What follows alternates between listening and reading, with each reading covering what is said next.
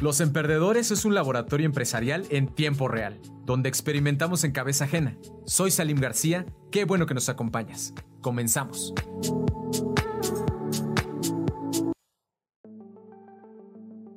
Emperdedores, emperdedoras, bienvenidos nuevamente a una emisión de Los Emperdedores. Tenemos aquí una invitadaza que nos va a desarrollar un tema súper importante y súper interesante que no habíamos tocado aquí en el programa, que es franquicias. Ahorita se las presento porque requiere, requiere una, una presentación bastante extensa porque tiene muchísima experiencia y vamos a tratar de extraer em, pues ese conocimiento a ver, qué, a ver qué se nos pega, ¿sale? Pero pues déjame darte la bienvenida, Ángeles. Ángeles Toledo, un honor que nos acompañes aquí en Los Emprendedores. Ángeles, bienvenida. Ahorita te voy a presentar este. Te voy a presentar yo, ¿no? Y ya tú me corriges si algo digo mal, ¿sale? Perfecto. Digo, de entrada, yo siempre agradezco un espacio donde eh, me permitan hablar de temas bien interesantes. Cuando tú me dijiste que tenías este espacio, bueno, yo sí, levanté la mano y gracias por, no, no, aquí, la invitación. Aquí los agradecidos somos nosotros. Este, porque sí, insisto, te, trajimos para aprovechar ese conocimiento que tú tienes. Por eso te digo que me corrijas si algo digo mal, porque pues, tienes una trayectoria bastante impresionante, Ángeles. Déjame te lo digo, me impresiona bastante la trayectoria que tienes. Has asesorado empresas pues, de corte internacional, ahí, nada más para que se dé un quemón. Eh, de Body Shop, Total Play, 50 Friends, eh, Hidrocina por ahí me están haciendo falta bancos también. O sea, en fin, y todo en, bueno, no todo, pero gran parte de tu trayectoria se ha desarrollado en el tema de franquicias, ¿no, Ángeles? Sí. Fíjate que esa es la parte bien interesante de las franquicias, que la gente piensa que es McDonald's, que sí, sí lo es, pero como que la gente piensa que tiene que ver con comida. Y en realidad no, la franquicia tiene más de 80 giros en los que se han desarrollado proyectos. Y lo que pasa es que es una manera de organizar tu empresa y crecerla. De eso se trata. Muy bien. Es una forma de hacer redes. Claro. Entonces, pues sí, y, digo, y lo que estás viendo de, de, mi currículum, pues yo tengo 65 años, entonces estás viendo el currículum de alguien que pues ya tiene juventud acumulada. juventud acumulada, bien dicho. Y, y, pues sí, o sea, pues realmente este, yo empecé muy joven en el tema de, trabajar y del emprendimiento y todo, y pues vas acumulando experiencias, vas acumulando resbalones, este, mucho aprendizaje. Y hoy realmente lo que yo hago es eh, ponerlo al servicio de las personas. O sea, sí, hoy, hoy, ¿a qué me dedico? Al servicio. Qué bien, Ángeles. Pues muchas gracias y por eso te digo que un honor tenerte, tenerte aquí, porque me faltó decir que también estás pues súper metida y capacitada. Hiciste una maestría en algo que tiene que ver con innovación, ¿no? Y ni siquiera la hiciste aquí en México. Eh, y pues eh, también ese tipo de cosas, em, me imagino que ya en conjunto, lo que acabas de decir, ya en conjunto, todo eso aporta a tener un gran conocimiento en el tema de gestión de negocios. Que, es correcto. Que, que es lo que ahorita quiero que nos ocupes, ¿no? O sea, eh, meternos a, platicar un poco de eso.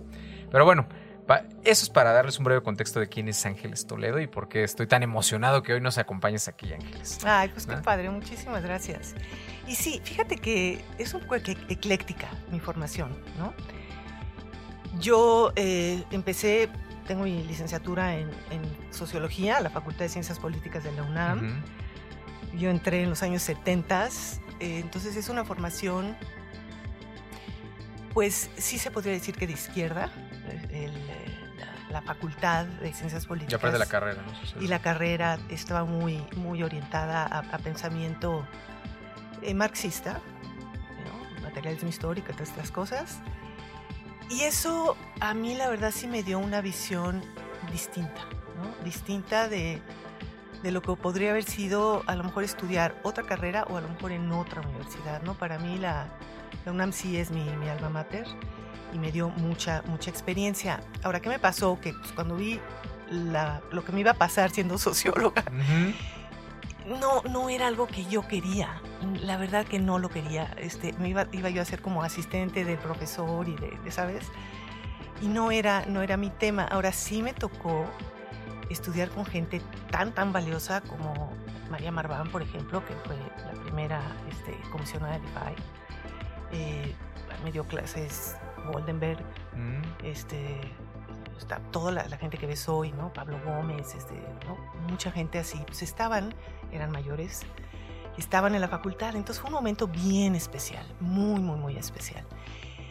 Cuando me di cuenta que no era mucho lo mío, tuve la oportunidad de irme a Bellas Artes a trabajar como guía de, de una exposición y ahí me, me empecé yo a, a hacer mis visitas guiadas pero eran un poquito diferentes porque yo metía la parte sociológica. Entonces, yo a la gente no le decía lo que estaba en el cuadro, ¿sabes? Sino lo que... Lo que lo Lo que contextualizaba. lo Exacto. Y entonces este, estuvo padrísimo. Entonces, bueno, pues ya, y en eso eh, me ofrecen ya una chamba y me quedo de asistente de una galería que había en el Auditorio Nacional, cuando el Auditorio Nacional no era lo que soy. Y ahí había una galería. Yo tenía 20 años y me vuelven asistente. Por azares del destino, renuncia la directora y me vuelven directora a los 20 años Wow. de una galería. Ujú. Pues yo dije que sí, porque yo a lo mejor soy un poquito irresponsable, pero no, la verdad dije que sí y luego dije no. Y entonces fui con el director de artes plásticas, que ya, ya, ya murió, pero fue una gente muy, muy importante, un arquitecto que participó en pabellones internacionales, fue parte del equipo que hicieron toda la, parte de las Olimpiadas en México. Oscar Urrutia es gran mentor mío. Y le digo a Oscar, oye, cierra esta galería, es un- de veras es un desastre y, y no, te vas a quemar y yo... Me dice, si en un mes o dos meses tú me dices que cerremos, cerramos. Ok, pero ahorita, éntrale. Entonces, mira, lo que es ser joven y, y tal vez un poco ingenuo y, y aventado, y eso es padrísimo de cuando eres joven, yo dije, bueno, pues tengo papel membretado de Bellas Artes, tengo asistente y puedo mandar cartas a todo mundo. Y entonces Ujú. empecé a llamar a los super críticos de arte, que eran las megavacas sagradas. Yo una mocosa de 20 años que nadie me conocía. Y yo los citaba en mi, en mi oficina. Ujú. Yo detrás de mi escritorio, el crítico enfrente, y yo le decía, ¿qué hacemos con esta galería? Díganme, ¿qué hacemos?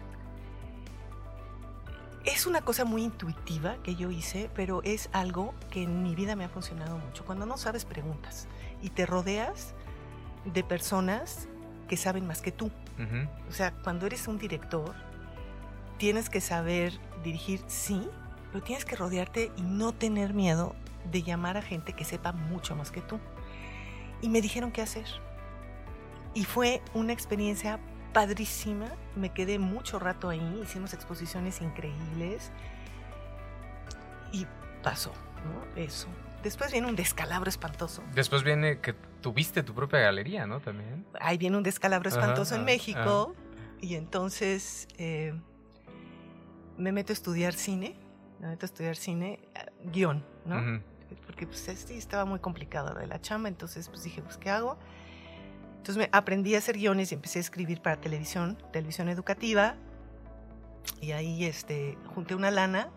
Viene otro descalabro más gacho en el 84 y yo de plano dije, pues voy a ir un rato a Nueva York, ah, pues mientras se compone la cosa aquí, agarro mis ahorros, me voy, llego a Nueva York y hago otra cosa que también se lo recomiendo a la gente que haga. Yo llegué, México en ese momento la economía era una economía muy cerrada, con muchas barreras de entrada, y éramos como una provincia, realmente, no estábamos abiertos al mundo. Entonces yo llegué allá y era la cosa más extraña, o sea, yo no entendía nada de lo que estaba pasando. Y para empezar, el, el- lo que se llama el melting pot, ¿no? Los, los- los acentos eran dificilísimos de entender. Entonces yo pensé que hasta yo ni hablaba inglés. Ajá, y claro que yo sí hablaba. ¿no? ¿no? pero yo ya empecé a dudar. Yo ya ni Ajá, hablo inglés, ajá. qué horror. Entonces no entendía nada, no le entendía a la gente, no entendía cómo funcionaba, no entendía la ciudad, no entendía nada. Me prestaron un apartamento ese verano y ese apartamento tenía eh, una mini biblioteca de todos los clásicos de la literatura cont- contemporánea norteamericana. Han de haber sido unos 20, 30 libros. Entonces yo decidí que iba a leerlos todos que no iba a, o que no iba a tratar de emitir juicios porque no estaba entendiendo y que yo me iba a dedicar a ver, sin decir, híjole, esto está mal, esto está bien, no entendía nada. Y fue una gran experiencia porque sí me abrió a otra mirada, ¿no? A otra mirada de, de la vida, del mundo. Y ahí conocí a una persona que quería abrir una galería Mm. de arte. Y como yo le decía que hacía todo, dije, Y aparte ya habías, y ya, ya habías dirigido una, ¿no? Pues sí, pero era y del una muy... pero era del Estado, Ajá, no claro. era comercial. Y abrimos una galería. Y abrimos una galería y fue una experiencia espectacular. Eh, porque además yo llegué ahí como en el momento en donde debía estar, en el lugar donde debía estar. Y fue una experiencia padrísima. Ahora, ¿qué pasó? Pues que yo no tenía un peso para este, manejar una galería. Entonces yo era como, ¿sabes? Como la plataforma de despegue de muchos artistas. Ya. Entonces yo los enseñaba, yo traba- además trabajaba 24/7 y trabajaba dos chambas, porque claro, la galería no, no teníamos. No producía. Pues claro que no. Ujú. Entonces yo manejaba una compañía de mudanzas. Me dijeron, ¿tú sabes? Sí, hombre, claro, yo he administrado, claro que sí. Entonces me metí a administrar esta compañía de mudanzas y esa fue otra súper experiencia, porque era una compañía de mudanzas. Pues en Nueva York las cosas funcionaban de otra forma. Y esta era una compañía de mudanzas. Si hablas de nichos de mercado, Ujú. esta estaba especializada en artistas. Ok. Se llamaba Kind and Reasonable Moving Company. La filosofía detrás de esto es que la gente cuando se muda le da mucho estrés. Y nosotros solo mudábamos artistas. Entonces conocí, digo, la persona más importante que conocí fue a Susan Sontag. Y sí la conocí. Ok. Y sí la mudé. Y sí fui con Y ella. si fuiste kind and reasonable. Y sí, fui kind reasonable con ella. Y entonces le Ah. empecé a dar chamba a todos mis cuates, todos ilegales, todos de mojados. Pero fue, es padrísimo. Y ahí fue cuando yo me volví absolutamente bilingüe, porque todo lo tenías que hacer por teléfono. Ujú. Entonces fue, fue muy padre esa experiencia hasta que yo ya estaba agotada estar, te estoy hablando que yo tenía 27, 28 años, ¿no? Entonces claro que podía trabajar 24/7, dos chambas, o sea, yo le decía que hacía todo y fue muy padre, la verdad, y con la galería tuvimos unas experiencias muy lindas, pero pues no lana. Y entonces hubo un momento en que Tronó por lana. trono por lana. como como ya ya varios este, invitados nos han dicho ese tema de no hagas que tu pasión se convierta en tu infierno porque la parte administrativa y la de generar lana pues mantiene la pasión viva, ¿no? Ahí, ahí- ahí, ¿Qué me dirías tú de eso? Parece que hay comentarios, ¿eh? Ah, ah, Contéstame esa y, a- y te, te hago ahí comentarios. Mira, lo, lo- lo que pasa es que, claro, yo nunca había manejado una galería comercial. O sea, yo había manejado galerías del Estado que estaban Sí, subsidiadísimas. ahí la renta ya estaba pagada. Estaba pagada, ¿no? Y entonces, pues sí, fue, fue un, un gran aprendizaje sobre, pues sí, cómo haces, cómo haces negocios. Y entonces, pues con todo el dolor de mi corazón. Es más, si quieren ver, eh, en- hay un, en Fuck Up Nights, digo, eh, lo pueden ver si se meten al, al Fuck Up Nights Ángeles Toledo, ahí está. En YouTube está eh, la historia que te estoy contando. Completa de la... completa de, del- de, de- de- de la galería. de la galería y el fracaso y lo que sucedió. Ok. Y entonces, eh, ¿por qué te cuento todo esto? Porque sí tiene que ver con franquicias. Ujú. Entonces, bueno, me, yo dije, regresarme a México derrotada, no. No, no, no, eso no estaba en mi imaginario, no. Y empecé a buscar chamba. Y ahí me enfrenté a lo que yo nunca me había enfrentado, que era, a mí siempre me habían dado chambas porque conocías a alguien, ¿no? Mm. Estabas relacionado y ahí yo no tenía relación con nadie. Entonces yo mandaba mi currículum y nada, no pasaba nada. Creo que mandé como 30, 40 currículum, nada. Finalmente sí terminé trabajando para alguien que me había conocido en México y que tenía una compañía en Estados Unidos y, y eso este, fue una cosa loquísima. De hecho, la semana que entra voy a, a dar un taller de, de incursión en mercados internacionales y son historias que cuento de lo que me pasó ahí, porque claro, nosotros tomábamos como pedidos de cosas de decoración en Nueva York y lo producían en México y luego lo, lo importábamos. y, y bueno, tú no sabes el- el- la- la experiencia que fue. Fue una locura porque eh, pues eh, pasaba de todo. O sea, imagínate eh, que un decorador neoyorquino, este, super vaca sagrada, quiera que un artesano en México haga una chimenea de cantera que sea exactamente el color de la alfombra que está al lado. O sea, Sí, sí, sí, no, o sea, claro. era Muy específico. muy específico y, condenado al fracaso. Condenado al Ajá. fracaso. Entonces, antes de que tronara la compañía, como esa no era mía, dije, no, yo me voy corriendo. Ajá. Y ahí una persona con la que yo había trabajado en esta empresa me llama y me dice, vente acá porque estamos en una empresa increíble que se llama Zona. Está en Soho y vas a ver lo que es. Entonces yo llego y yo venía con experiencia, ¿no? De, yo era bilingüe, bueno, trilingüe, pero también hablaba, hablo francés. Y podía entender perfecto italiano y ellos trabajaban en... Total, me, me contrataron, Llegaste a llegué zona. a mi zona. Ajá. Y ahí me quedé un ratote y ahí aprendí a hacer retail.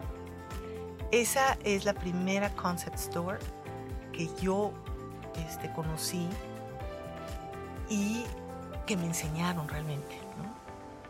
Y ahí me quedé un rato y luego qué pasó que Nueva York empezó a cambiar. Y yo ya también extrañaba un poco, llevaba ya como ocho años, ¿no? Y entonces ya a ver, ¿qué te vas a nacionalizar o qué va a pasar? Y yo tenía ganas de regresar a México, yo no tenía hija en ese momento y yo veía muy complicado el formar una familia allá. Y decía, "¿Y ¿quién me va a cuidar al bebé o cómo le voy a hacer? Entonces Ujú. empecé yo a montar una compañía en México para poderme regresar a México. Ujú. Y eso es lo que dio el origen a que yo me metiera en el tema de el tema de franquicias. franquicia. A ver, agu- aguántame ahí, Ángeles, para... Aquí, aquí nos eh, comentan, a ver, ¿cuál, piensa que, ¿cuál piensas que es el papel del arte en la cultura comercial actual? ¿Cómo funciona el arte en el tema de las franquicias? Como ya vamos a entrar al, al- al tema, ahorita lo relacionamos el tema arte-franquicias, pero luego nos metemos al tema ya de franquicias, ¿vale? Mira, una franquicia, por ejemplo, es el Guggenheim. Pues el Guggenheim tiene en, en Bilbao tiene sede, este, ah, no me acuerdo en qué otra parte de otros lados del mundo tiene, pero es así funciona. Lo que hace la franquicia, entrando un poquito en, en la, en la, la manera en que se estructura el negocio, es que tú tienes una marca fuerte, tienes conocimiento asociado a una marca y es replicable. Y entonces tú haces un licenciamiento de tu marca, les das el conocimiento operativo y entonces generas este modelo de, de franquicia. Entonces en el arte sí se puede Generar ese conocimiento ge- generar ese conocimiento operativo de una institución que se dedique al arte, que ¿no? gestiona el arte. que gestione el arte. Lo que no se puede es franquiciar artistas, porque si las franquicias tienen, hay dos limitantes. Cuando te hablaba yo de, "No, hombre, hay 80 giros de negocios, ¿no? Ujú. Sí. Ojalá todo se pudiera franquiciar. Hombre, los consultores estaríamos felices bailando todo el día. No, no se puede. Todo no se puede. ¿Qué tiene limitantes? Cuando tú tienes una barrera geográfica, por ejemplo, las haciendas divinas que hay en, en Yucatán, en Equeneras, que son hoteles boutique, el concepto del negocio está ligado, Solo obviamente, funciona ahí. porque pues, el concepto es la hacienda. ¿A dónde te vas a traer una hacienda de esas? Acá en la Ciudad de México no se puede. Entonces, esa es una barrera de limitación geográfica. Y cuando hay una barrera de transmisión de conocimiento, porque hay autoría, ahí no puedes. Mm. Artistas son una, chefs de cocina de autor son otra, cirujanos plásticos son otra, diseñadores, o sea, todo lo que la persona sea su marca, ahí no puedes, no puedes franquiciarlo. Entonces, en cuestión de arte se puede franquiciar la institución, pero no al artista. Ya. A menos que renuncies a ciertas cosas de autoría. Por ejemplo, déjame sacarte aquí el tema de Casa, casa de Toño. La pozolería está bien famosa de aquí en Pero Ciudad no de es México. franquicia. ¿no? Es, es un negocio familiar que ya te lo encuentras en todos lados, ¿no? Parecería, justamente es lo que te iba a preguntar, parecería que es una franquicia, ¿no? Porque ya lo encuentras en, en plazas y, y este negocio nació en clavería y todo. ¿Qué, qué lo distingue entonces? O sea, Lo que distingue a las franquicias son, bueno, varias cosas. Uno, tienes que tener marca y posibilidad de transmitir ese conocimiento. Toño tiene los dos. pero a, pero a otra persona que A no otra persona, no, o puede ser. yo he hecho franquicias que son de consumo interno familiar. Ok. ¿Por qué? Porque lo que haces es que cuando tienes marca y conocimiento que se puede transmitir, la distinción en la franquicia es la estandarización. y estandarizas imagen, operación y servicio. Eso es lo que tiene Casetoño perfectamente bien hecho. Ahora, la franquicia, además de que hace todo esto, lo que haces es que tú comercializas y le das el derecho a un tercero. De comercializar de eso comercializar eso bajo tus propias reglas. Pero mira, nosotros y, eh, en algún momento participé, eh, yo trabajé muchísimos años para una empresa de las más importantes desarrolladoras de franquicias y ahí aprendí, que es y Guillermo en las franquicias. Y eh, tuvimos a mí me llamaron cuando ya vendí mi, cadena de, tiendas, que ahorita nos metemos en eso. Eh, me, trajeron a Gallastegui para ayudarlos a la expansión. Entonces, pues, yo había manejado expansión, ellos estaban en el tema de expansión, me habían enseñado cómo hacerlo.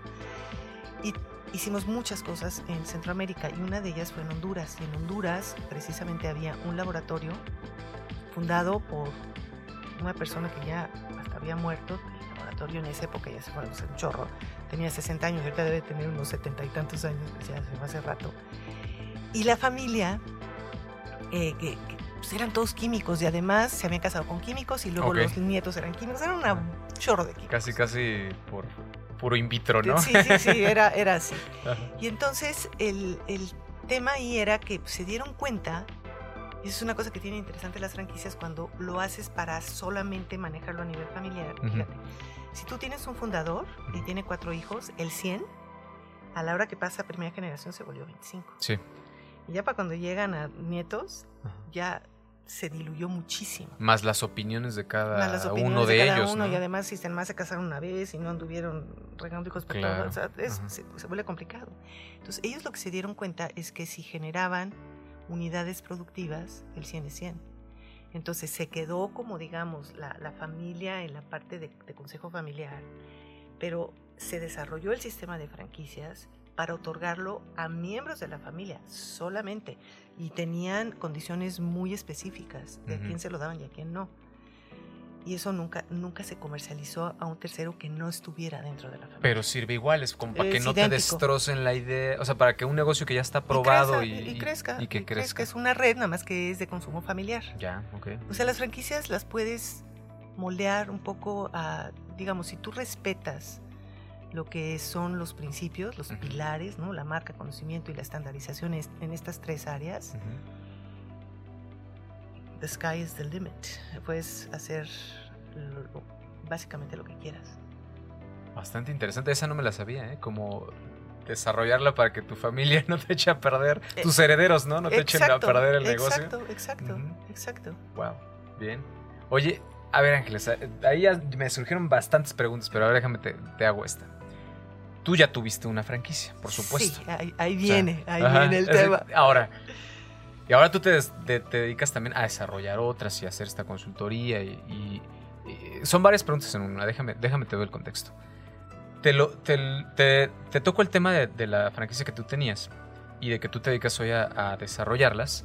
Eh, porque muchas personas, cuando, em, cuando inician un negocio y ya este negocio le va bien, pues por supuesto que, que identifican que tiene un valor, ¿no? O sea, identifican, oye, mi negocio pues está bueno, ¿no? Y este yo inventé, por ejemplo, unos shampoos naturales, que no sé qué, te pongo un caso este, que no es tan hipotético, ahorita te digo.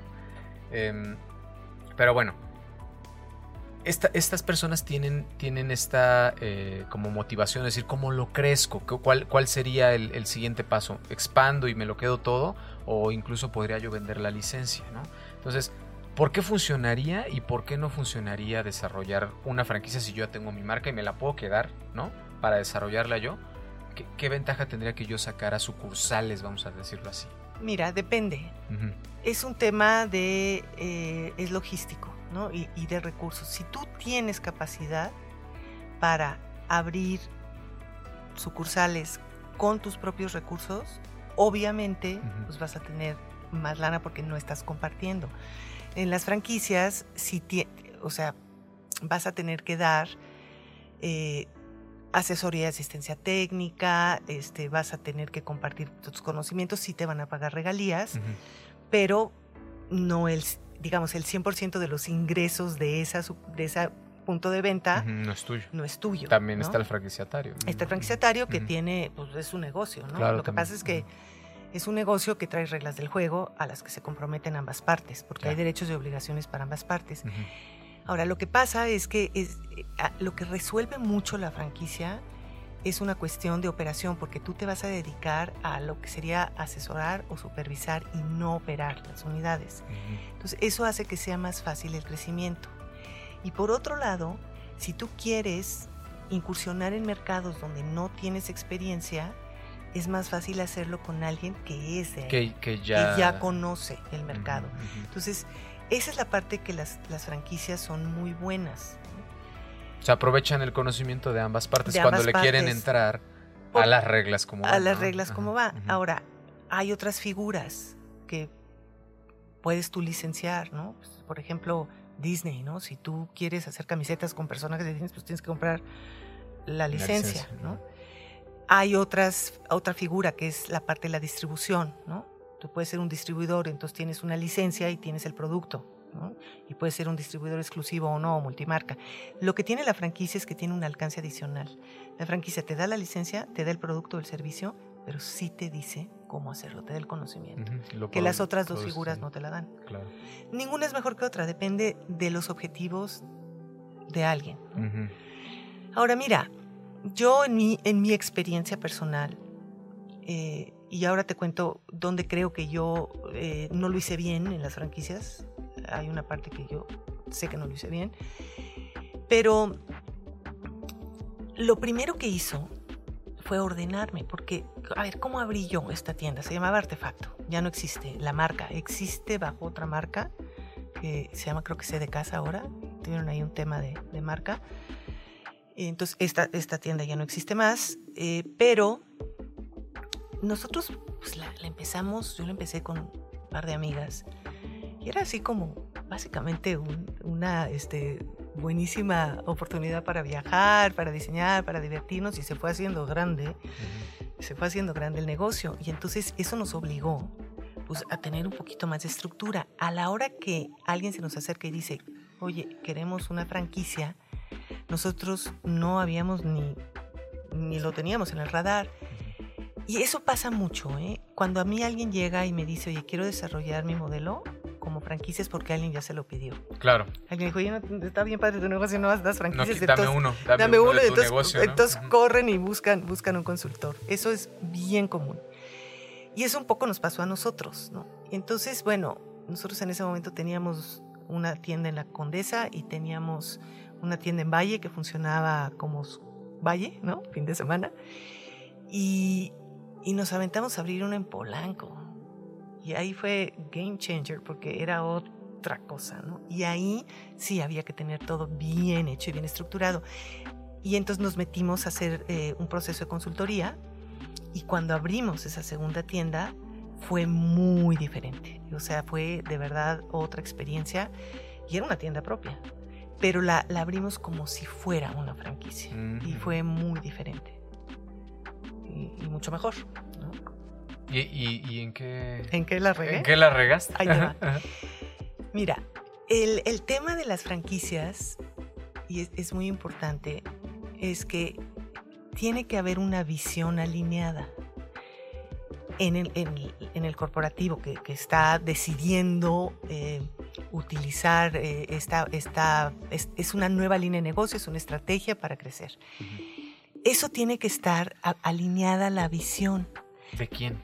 de la, de la empresa. De la empresa. Entonces, ¿por qué? Porque el mindset cambia. Dejas de vender productos y vendes empresas. Te voy a poner un ejemplo con toda humildad porque no me puedo comparar, pero ¿qué pasó con Ray Kroc y los McDonald's? Y para la gente que esté oyéndonos, vean la película de Hambre de Poder porque es la gran historia de, lo que son las franquicias. Ahí aprendes muchísimo. ¿Qué pasó ahí? Que los McDonald's vendían hamburguesas y Ray Kroc vendía restaurantes de hamburguesas. Si tú no alineas eso y fue exacto lo que pasó, pues te vas a meter en broncas. Con toda humildad y de este lado, a mí que me pasó que yo andaba vendiendo empresas y mis socias seguían vendiendo productos y las dos cosas están bien pero no, no pueden caminar juntas porque se separan. Y entonces pues empezó a haber muchísimos eh, mucho estrés en, en, el, en, en el corporativo, ¿no? Porque pues no nos daba alineado eso. Por un lado. Y por otro lado, el mercado estaba cambiando.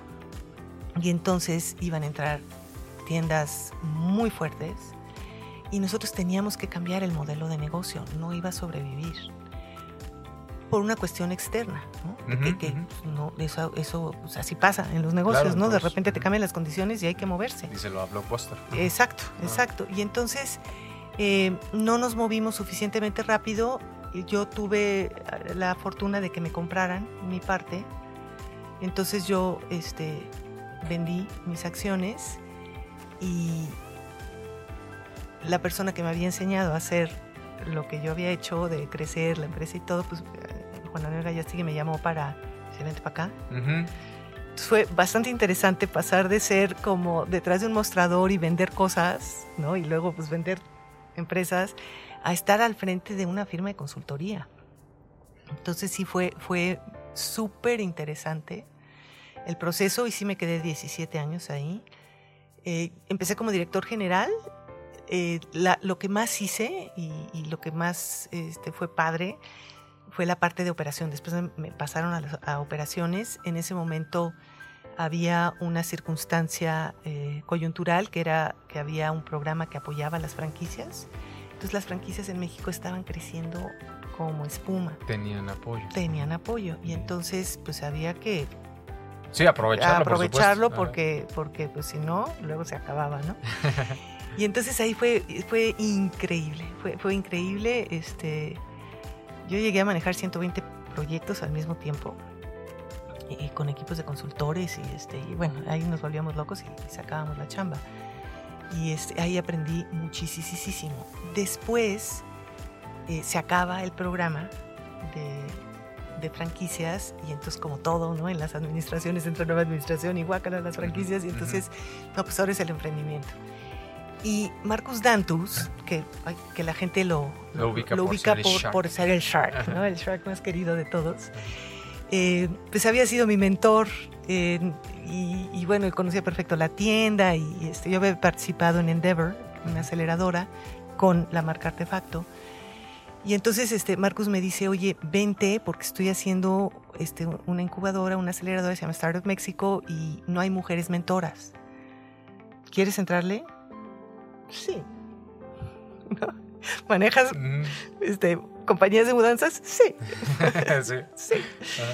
Y entonces le digo, sí, Aplicando la metodología ¿no? de Sí, Ángeles. Sí, yo claro que sí. Y entonces le dije, oye, pero enséñenme, ¿no? O sea, sí, pero enséñenme.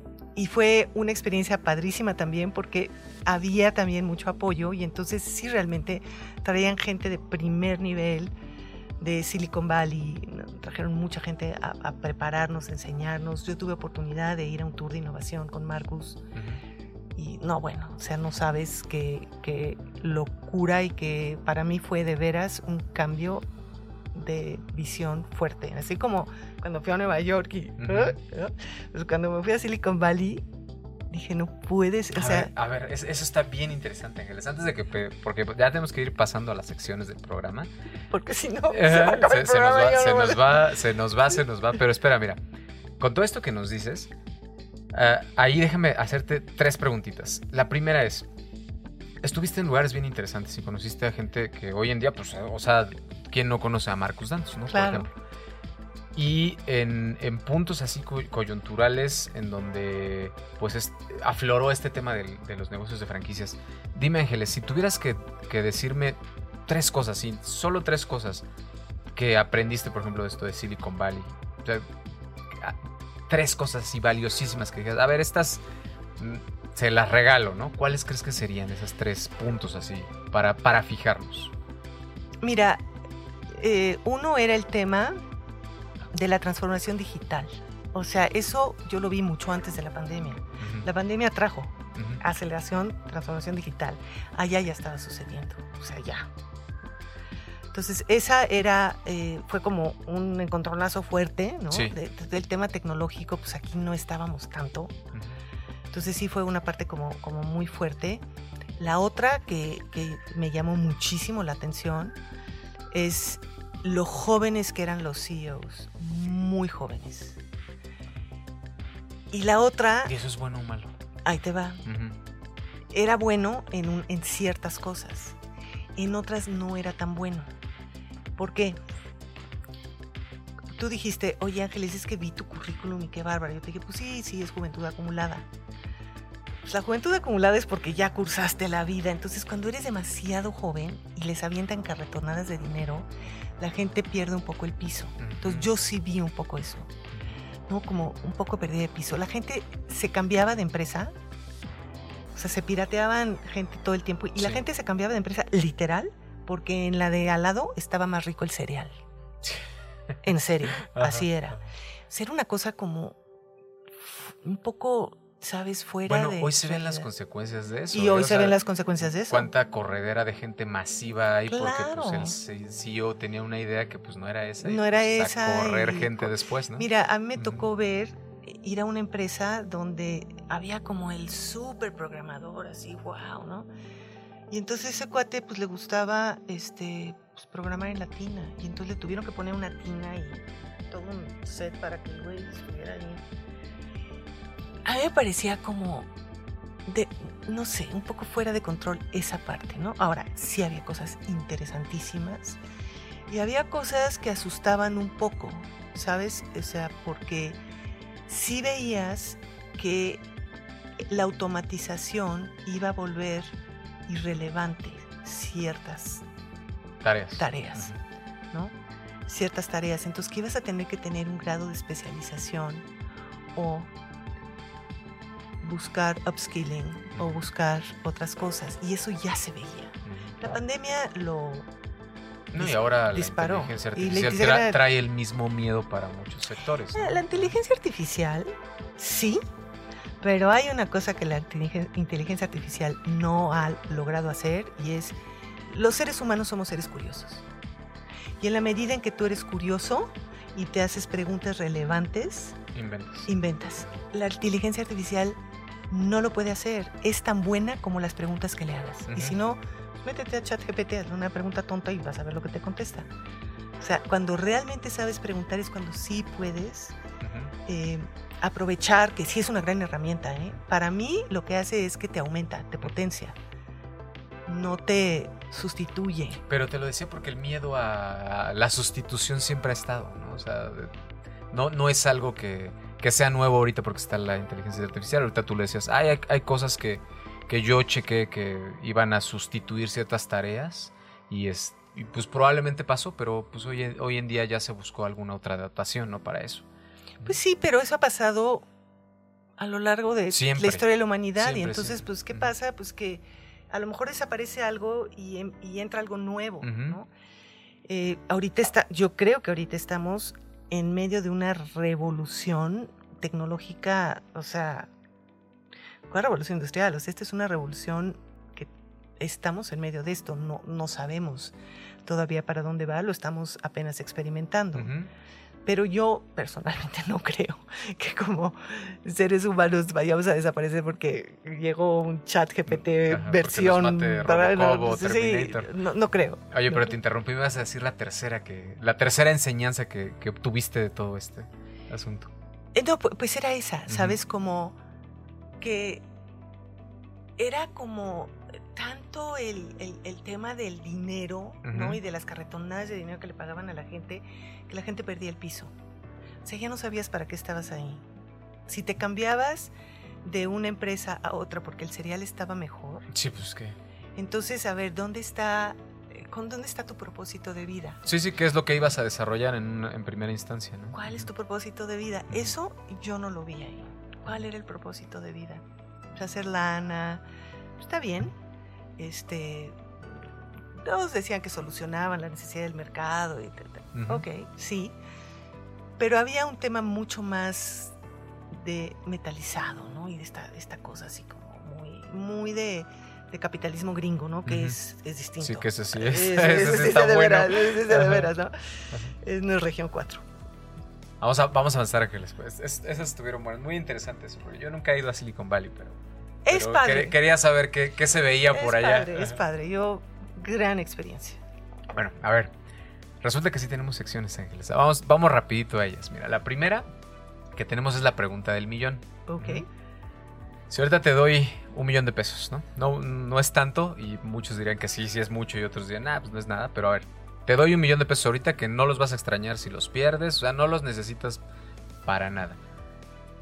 Para nada extra, o sea, para, para nada que, que ahorita este, necesites, ¿no? O sea, los puedes gastar. Ahí está tu millón. ¿En qué negocio los inviertes ahorita? Inmobiliario. En el inmobiliario. ¿Pero por qué? Porque el sector inmobiliario en las crisis ha sido tradicionalmente el que conserva más su valor. Sí, es como el salvavidas. Es el salvavidas. Yo, yo lo haría así. Fíjate que es una, una respuesta muy socorrida aquí en Los Emperdedores. Cuando algún- algunos sí dicen, ah, yo me voy a Las Vegas. Pero, pero el negocio inmobiliario e invertirlo en el propio negocio actual son las respuestas más eh, recurrentes en Los Emperdedores. Pero bueno, vamos a la otra entonces. Mira, Mira. si tuviera 24 años, a lo mejor te hubiera dicho me voy a Las Vegas. Ajá, pero ahorita ya no. Ya no. Ajá. Ahora vamos a la siguiente, fíjate. Esta se llama engañapendejos. Ok. Ujú. No es para que te pongas a engañar a nadie, ni, ni- y yo siempre digo, yo tengo mis cinco minutos y recurrentemente. Pero mira, te explico rápido. Yo soy de la idea que cuando tú estás en un emprendimiento, cuando te vuelves emprendedor, estás en una situación de vulnerabilidad, eres vulnerable. O sea, Ujú. cualquiera que venga y te ponga ahí enfrente la gran idea, la gran inversión, pues puede que te la creas, ¿no? Y mucha gente vive de eso. O sea, mucha gente de ahí proviene su ingreso, de andar engañando a otras personas con cosas que no son, este, que no son redituables, que se ve a leguas que no van a, que no van a prosperar, pero que pues también hay un negocio en el estar, en el estar vendiendo ese tipo de productos, ¿no? Ya sea por productos milagros, lo, llámale como quieras, ¿no? Pero para mí es engaña pendejos. ¿Cómo los identificas? ¿Cuáles, ¿Cuáles crees que sean las características de una persona que a eso se dedica? Mira, yo, yo sí creo mucho en la intuición. Yo sí lo creo. Es muy difícil engañar a alguien porque tu cuerpo te delata. Y si lo lees.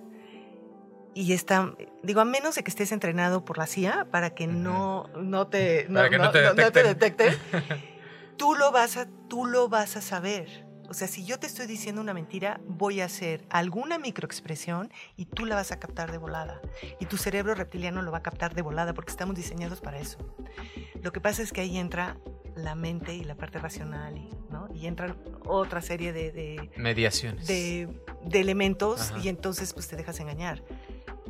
A ver, pero ¿por qué cuando alguien te engaña tú dices, ay, pero si yo ya me Ya la sabía. ya me latía, ya sabía? Claro que lo sabes, claro que lo sabes, pero ahí intervienen otro tipo de, de interferencias que te hacen que Probablemente la necesidad de, pues necesito tener éxito con este emprendimiento. ¿no?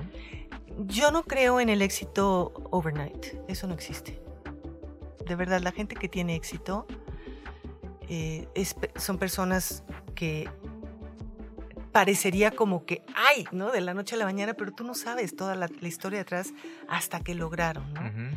Entonces, eh, esa, esa es, y ya hoy, hoy con las redes sociales, es bien fácil caer en esta de que ven a más, o sea, se hizo millonario en 12 de, la noche, de la noche a la mañana. No es Ajá. tan cierto. Ujú. Estoy de acuerdo contigo. Bien, entonces, cree, tu consejo sería, hazte caso a ti mismo, cree, Hazte caso a cree ti en tu mismo. intuición. O sea, tú cree en tu intuición porque si alguien te está engañando, tú ya lo sabes. Muy bien, muy bien. Y, y ahora sí, recuperemos un poquito. Déjame ver cuánto tiempo tenemos. Ah, todavía estamos, todavía bien. estamos bien de tiempo, de Vamos a extraer más, este, más conocimiento. A ver, Ángeles, regresando al, al tema de, de- de franquicias.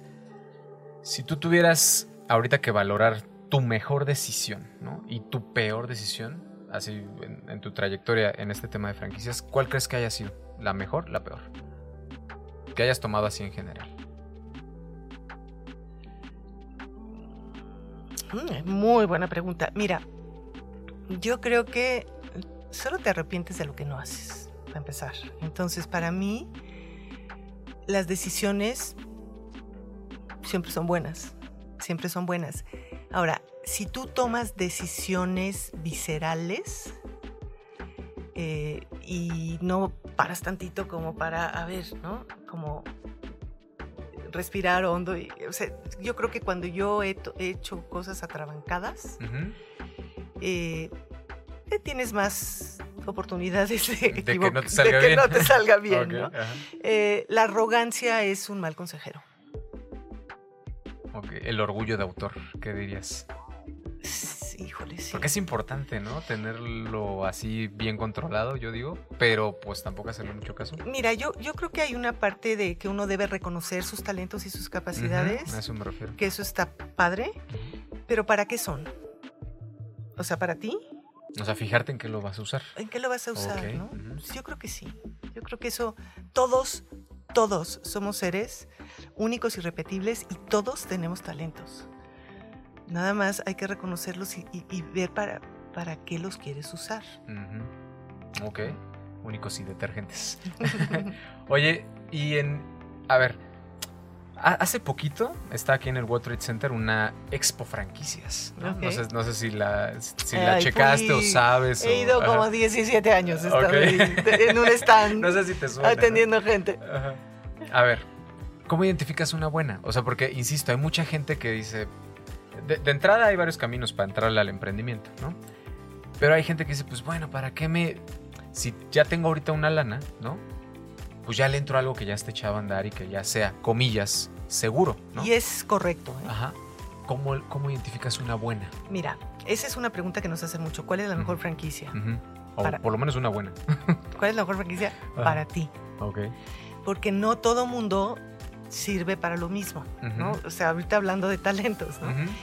O sea, hay gente que es, es muy buena franquiciataria en un giro y en otro no sería. ¿no? Desastroso.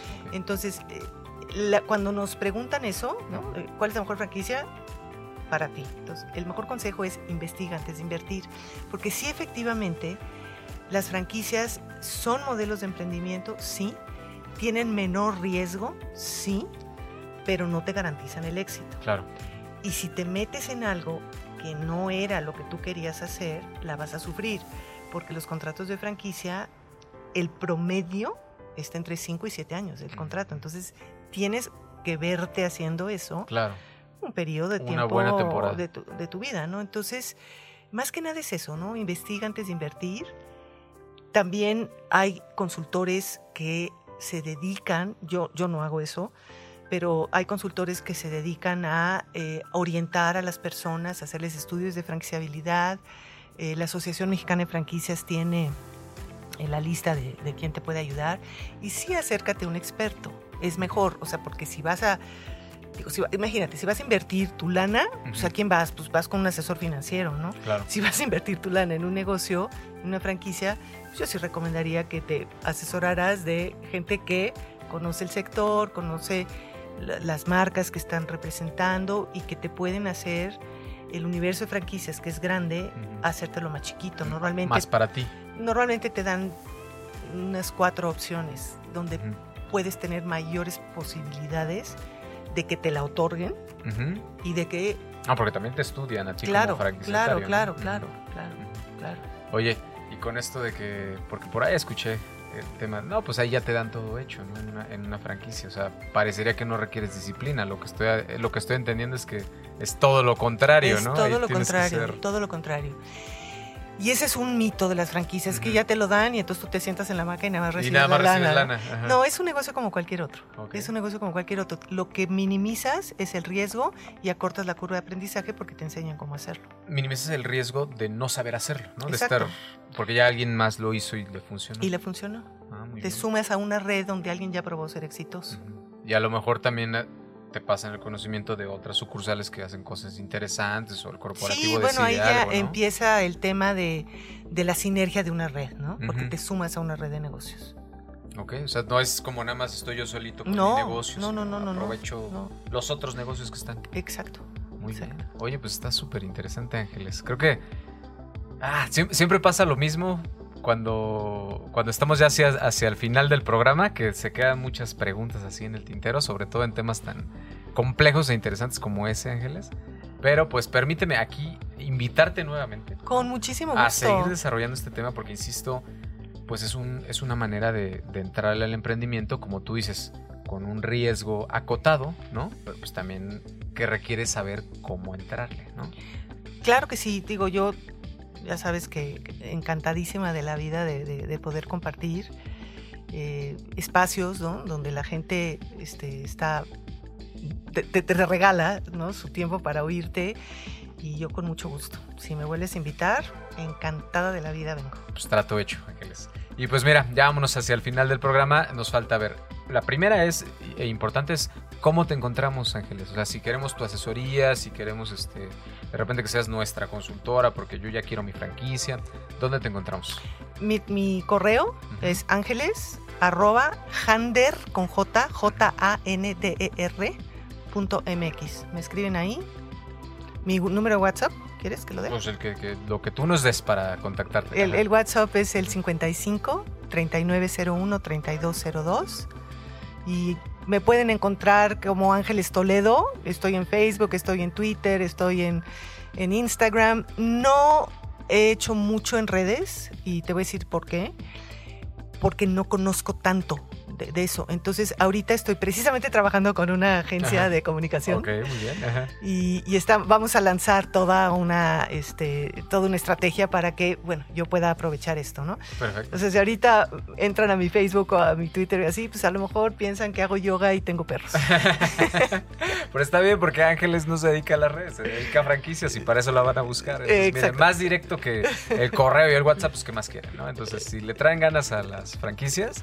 Y mañana pueden ir. Ah, y también justamente eso. Mañana vas a dar un curso en el Senado, en el programa Impulsarte. Correcto. Y es justamente un taller especializado para el tema de franquicias. Todo lo que vimos ahorita a nivel metralladora, eh, vamos a hacerlo en dos horas.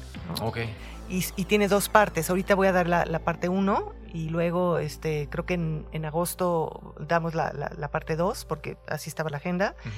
Pero para que se den una idea, este, yo participo también en la NAWAC, en el programa de certificación para ejecutivos en franquicias, y eso dura nueve meses.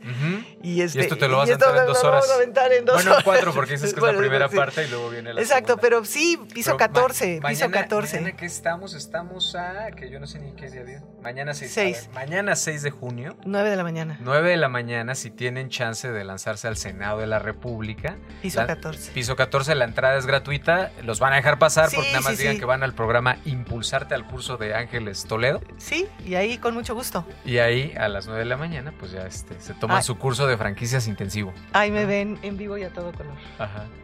Pues listo, Ángeles, muchísimas gracias por haber estado hoy con nosotros aquí hablando no, hombre, la agradecida de soy yo. perdimiento.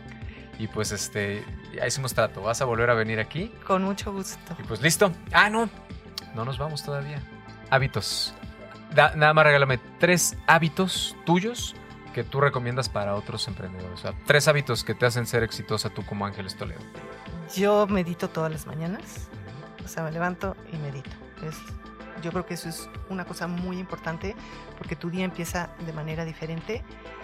La otra es que sí, eh, como lo quieras hacer, pongas las cosas que son urgentes y las cosas que pueden esperar y que no trates de hacer todo al mismo tiempo.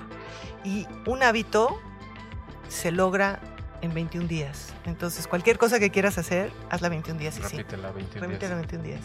Bueno, ahora sí, Ángeles, ahora sí ya te dejo ir. Pues listo, emprendedores, emprendedoras, eso ha sido todo por hoy. Nos vemos nuevamente el próximo miércoles en vivo en una emisión más de Los Emperdedores. Gracias por conectarte con nuestros emperdimientos. Síguenos en arroba los oficial en todas las redes sociales. Hasta la próxima.